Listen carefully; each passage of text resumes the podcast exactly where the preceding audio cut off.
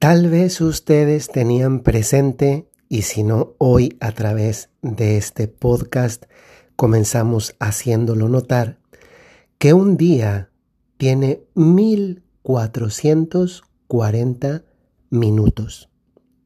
Así comienza nuestro día, con el minuto 1. Y por delante tenemos 1440 minutos. Cada día, eso es cada día.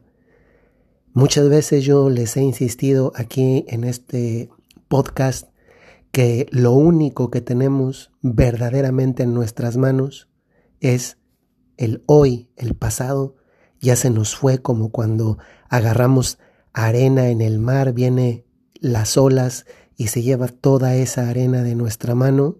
El futuro todavía no lo poseemos, de hecho no sabemos si vamos a estar aquí todavía vivos mañana. Lo único que sí sabemos es que lo que tenemos verdaderamente a nuestro alcance es hoy.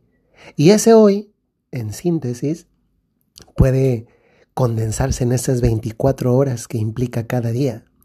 Y esas 24 horas de cada día se visualizan todavía mejor cuando consideramos, como he comenzado diciendo, que cada día tiene 1440 minutos. Qué diferente es pensar que tengo todo esto por delante, todos estos minutos por aprovechar. Y también cuando ya pasadas varias, varias horas del día y en consecuencia varios minutos del día, voy pensando que voy quedando con menos minutos de este día, que es lo único que tenía en mis manos. Me impresiona mucho cómo en 1440 minutos de un día pueden pasar tantas cosas, no en los 1440 minutos, que también pasan muchas cosas, sino me refiero a lo que hace decisivo y orienta esos minutos que tenemos por delante en ese día. Porque a veces en uno solo de todos esos minutos del día suceden cosas para bien o para mal que condicionan el resto de, de los que nos quedan. A veces, por, por, ir tan precipitados en la vida, por ir tan, tan a la carrera en la vida, no nos detenemos a, valorar los minutos positivos, porque hay muchos minutos positivos, ¿no? Piensen ustedes lo que tardas en, en, en comer, en, en, tomarte un café. Últimamente, permítanme este paréntesis, He estado pensando en que yo no estaba disfrutando el café. Primero, he comenzado a tomar café descafeinado porque el café con cafeína me aceleraba el corazón y hacía que me diera una especie de taquicardias. Entonces en la noche, pues esto no era tan bueno, además de que me tardaba en dormir. He comenzado a, a tomar café descafeinado y en las mañanas tomo café. Pero a veces uno va tan queriendo, queriendo hacer como grandes los minutos, que en lugar de durar 60 segundos, duren, eh, se aprovechen como si fueran mucho más lo que implican. Y entonces uno pierde la capacidad de disfrutar los minutos y lo que se puede vivir en esos minutos, como tomar una taza de café. Entonces me daba cuenta que a veces me tomaba el café simplemente para llenarme y no para disfrutar el café. Y últimamente estoy haciendo el ejercicio de disfrutar el café, no nada más de llenarme, sino de, de sentirlo, de, de, paladearlo, de saborearlo, de, de percibir el, el, la textura del sabor, de... Creo que me entienden. A veces me sucedía, eso todavía lo estoy también haciendo, con la comida. Era más comer por cumplir un requisito y no comer porque es algo agradable, algo que Dios nos dio. Qué maravilloso, ¿no? O sea que, ¿se imaginan qué pasaría si la comida no fuese, no estuviese asociado a algo agradable? ¿Cuántos de nosotros comeríamos? Pues a mí me pasaba que comía más por, por una necesidad de, de, pues bueno, hay que comer porque si no me muero, ¿no? Me debilito. Pero no por disfrutar la comida. Y Dios nuestro Señor nos ha dado cosas tan buenas como la posibilidad de poder disfrutar la comida. o el trabajo o lo que sea. Hace poquito leí un texto donde decía, es un libro, ¿no? Pero una parte de ese libro decía, mm,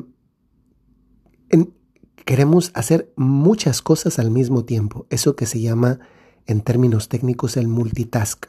Hacer muchas cosas en el mismo momento. Quien está haciendo, escribiendo algo, leyendo esto, escuchando aquello, en lugar de disfrutar el, el, el hacer una sola cosa que muchas veces es lo que también da un rendimiento mejor. Hay quien por necesidad tiene que hacer varias cosas al mismo tiempo, pero, pero también disfrutamos más la vida, que es algo que Dios nos ha regalado también la posibilidad de disfrutar la vida.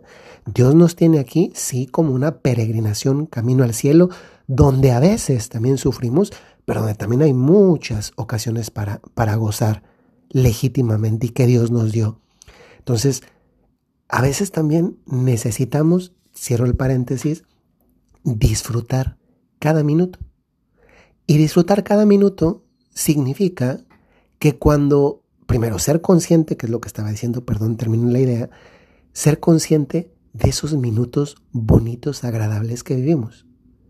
Pero luego también significa en nuestra vida el no dar más relevancia a los minutos desagradables, malos, negativos, que tantas veces se concentran en, a veces en un solo minuto que nos pasó algo, en un minuto nos pasa algo, o en pocos minutos nos sucede algo que luego condicionan a todos los demás. ¿Saben cómo me lo imagino? Como, imagínense que tenemos 1440 minutos y que todos tienen su carita, sus manitas, sus piecitos. Y de esos 1440 minutitos que tienen su carita, sus ojitos, su cabello, unos son cabello largo, cabello corto, eh, unos tienen una altura más grande, otros más pequeñitos, unos son simpáticos, otros juguetones, etc. Pues unos se portan mal y hacen cosas que no deberían hacer, pero son poquitos, son, es uno, o son dos, o son tres, o máximo diez. Pero por esos diez y más aún, por ese uno, castigamos a los 1400 mm, y tantos que nos queden. Bueno, si fueron 10 a los 1430, si fue uno al 1439, castigamos a todos los demás, que son la mayoría, por lo malo que hizo o fue uno solo de ellos o un grupito de ellos. Y les hago la pregunta, ¿se vale porque decir los castigo al resto es que nosotros también somos tiempo. Nuestra vida sustancialmente es tiempo. Y entonces al final a quienes nos castigamos somos a nosotros mismos. ¿Y sinceramente crees que eso quiere Dios para tu vida? Porque si no lo quiere, entonces aquí hay algo que cambiar. Y si hay algo que cambiar, sería bueno que comenzásemos.